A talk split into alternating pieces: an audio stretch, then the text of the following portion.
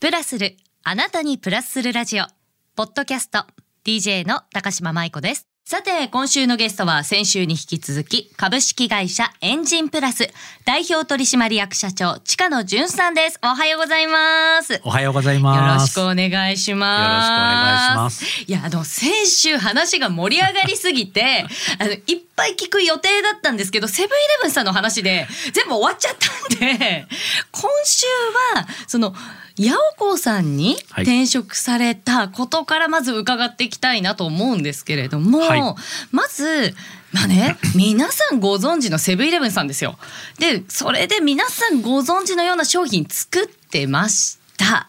で、近野さんは、まあ地元が神奈川県じゃないですか。神奈川県にも八尾子さん何店舗かあるかなと思うんですけど、はいはいどうしてまたこうスーパーさんのところに行こうって思われたんですか？なんかどなたかいい人に出会ったとか。そうですね、うん、あのまあかっこよく言えばあのヘッドハンティングにあったっていうことなんですけども、うん、あのまあその時に今の八百子の川野社長にですね、はい、まあお会いする機会がありまして、うん、私あの社長と年が一緒なんですね。おあお若いんですね。若い、まあ私が若いかどうかですけど 若いんですよ。うんうん、でちょうどその時39歳だったんですね。うん、で社長もまだなられて1年目か2年目かっていうところで、はい、まあ新しいチャレンジをしていきたい時に新しい部署を作って、えー、取り組んでいきたいんだっていう話をまあ直に聞かせていただいて。うん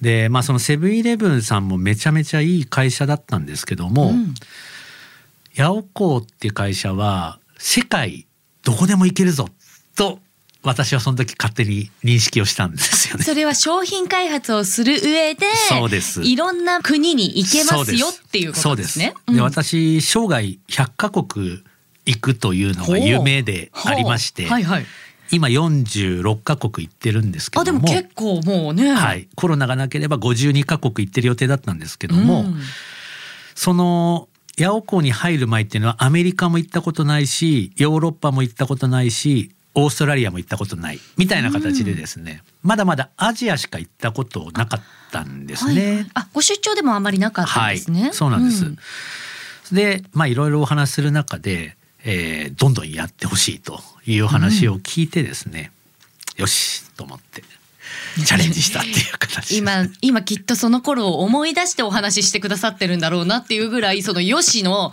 にやりとした表情がたまらなくなんかエピソードありそうな匂いしましたけども、はい、いや本当に、うん、あのこの7年半ですね、うん、あの八尾湖に移ってからの時間はうんとっても良かったですね。ちなみになんですがその八百子さんで開発された商品っていうのはどのような商品あるんですか？はい。一番最初はですね、うん、あのイベリコ豚入りハンバーグっていうのありまして。もうハンバーグ通じゃないですか。そうなんですよ。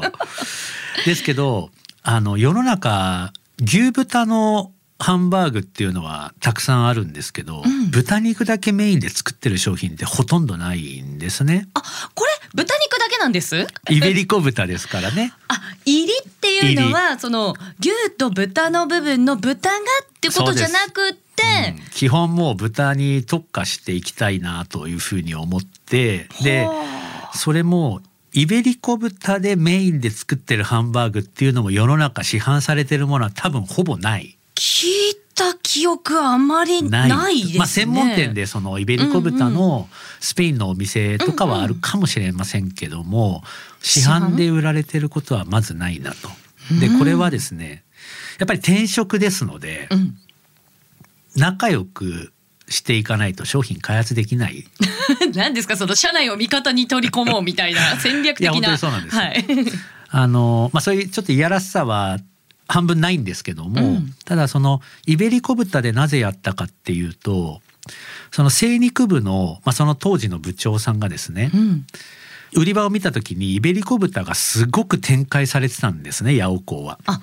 これを取り組んでんですかっていう話をした時に、うん、いやイベリコ豚ずっとね育成してきてるんだってお話を聞いて、うん、あこれとハンバーグを掛け合わせて作れたら八百港にしかないオリジナルな売れる商品になるんじゃないかっていうふうに考えて、うん。もう一つはうん。スペインに行ってみたかったっていうんですね。いやでも出張の醍醐味ありますよね、はい。どこどこに行ってみたい、うん。はい、スペインに行ってみたい。イベリコ豚に会ってみたいっていうのでですね、あの当時精肉の部長さんと一緒に、えースペインにも何度か行かせていただいてうん。作り込んだ商品で、まあ、今では本当にあの7年間一度も売り上げ下がることなくずっと7年も、はい、伸びてるあの商品。これはもう私の力ではなくてお店が本当に育成していただいたおかげなんですけどね、育ててる商品育ててる商品ですね。ね。いやでも今伺っていてその市場のマーケットを見るっていうマーケットもあると思うんですけど、お店の中も見てここにしかないものを作る。そね。れもお仕事なんですね。そうですね。その市場価値というか、はい。お店の価値というか。そうですね。うん。やっぱりこの来店動機になる、まあ、この商品をめがけて来ていただけるおお客様をどう作るかっていうのが、うん。商品でしか基本的にできないと私は思っててですね。うん。うん。でその商品がマグネットになればなるほどいろんなスーパーがある中でやっぱりここに行こうというふうになるのかなと思ってます。なんかあのこの一つの商品をね世の中に出しました。でそれをいろんな方々が育てていく。その、まあ、本当に今おっしゃったみたいにマグネットでいろんな方がついてねなんかこう大きくしていくっていう感じだと思うんですけどそんな近野さん、はい。きっと大事にされてる座右の銘とかもあるじゃないですか？座右の銘うです。ん、私あの人間万事採用が馬っていう。なんか難しいですね。ええ。なんか難しいですね。あるんですよね。うんうん。要はこれはうん。結果が一見その時ダメそうに見えても最終的には良かったねみたいな。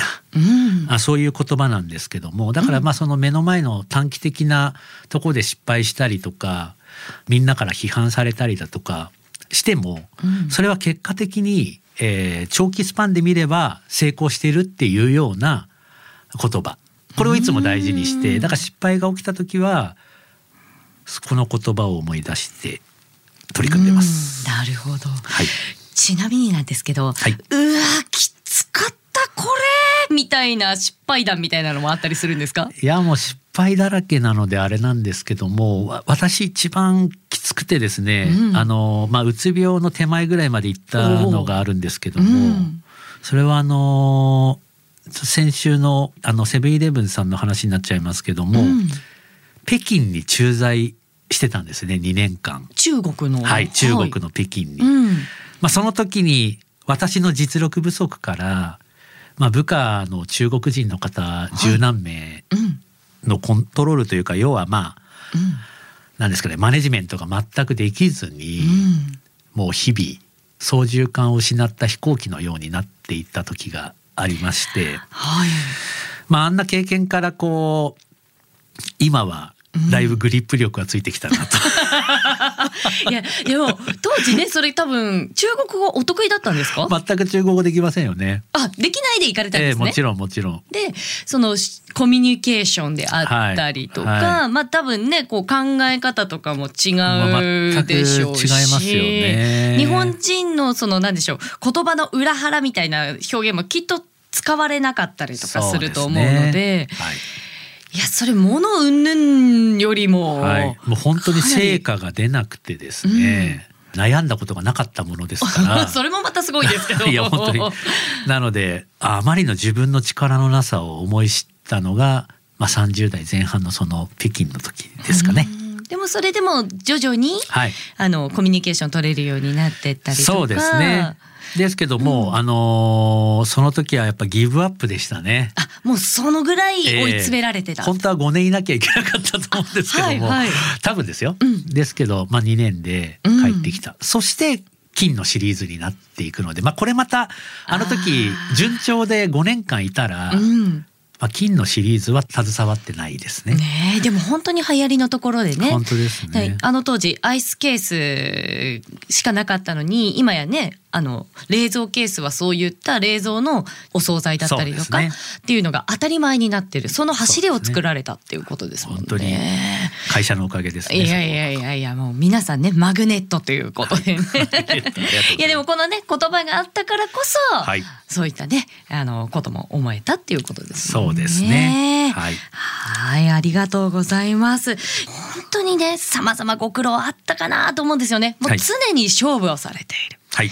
打席に立つ。大事ですよね。はいで、そんな近野さんの勝負飯お伺いしてもよ、勝負飯はい、よろしいでしょうか？勝負飯はですね、家内が作るニンニクたっぷりの餃子。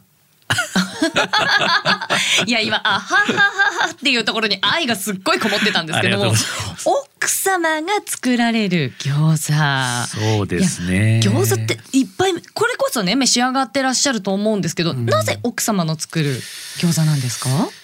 まあまず家内が餃子が大好きっていうことがありまして、うん家内なりに相当研究をしてる。おお奥様も研究熱心なんですね。そうですね。うんうん。あとはあのまあ私もこれこの間聞いたんですけども、はい食べ方。食べ方？はい。はい。まあ餃子にもいろいろこだわってるみたいなんですけども、うんまあ普通はこう醤油にラー油を入れてはい食べるって、これはもうこれですごく美味しいですけども、うんはいじゃあやっぱ黒酢とおポン酢と胡椒今流行りのあれですか？なんかお酢系とってそうでいうか。すね。はあ。これによってこう何個でも食べられるみたいな。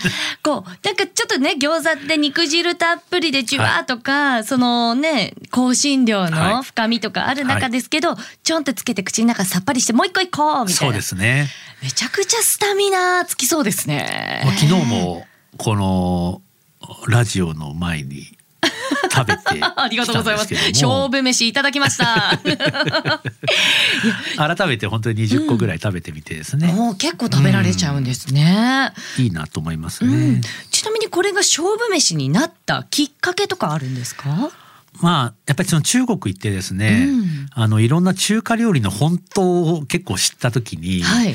あの現地にはないんですよね。焼き餃子って。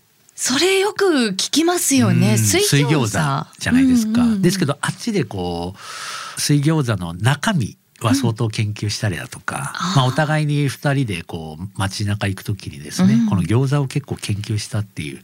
ただ私商品開発は餃子やったことないので、今後なんかちょっとねえ奥今日聞いて奥様の餃子みたい 絶対売れなそうだなそれ。な なんかもうちょっといいネーミングええ。お待ちしておりますみたいなね、はい。まあでも あのー奥深いですよね。本当にそうですよね。すごく奥深いあのいいなと思います。はその近野さん。の勝負飯は奥様が作る餃子ということでね本当にありがとうございます、はいいや本当にねまだまだお話伺いたいですし独立されたこの先ほどからね株式会社エンジンプラス 代表取締役社長近野潤さんですとお話ししているこの会社のエピソードまでまだ全然言ってないですけども。あのまたの機会にはい。そちらをお聞かせ願うということで、はい。今週のゲストは株式会社エンジンプラス代表取締役社長近野潤さんでした。ありがとうございました。ありがとうございました。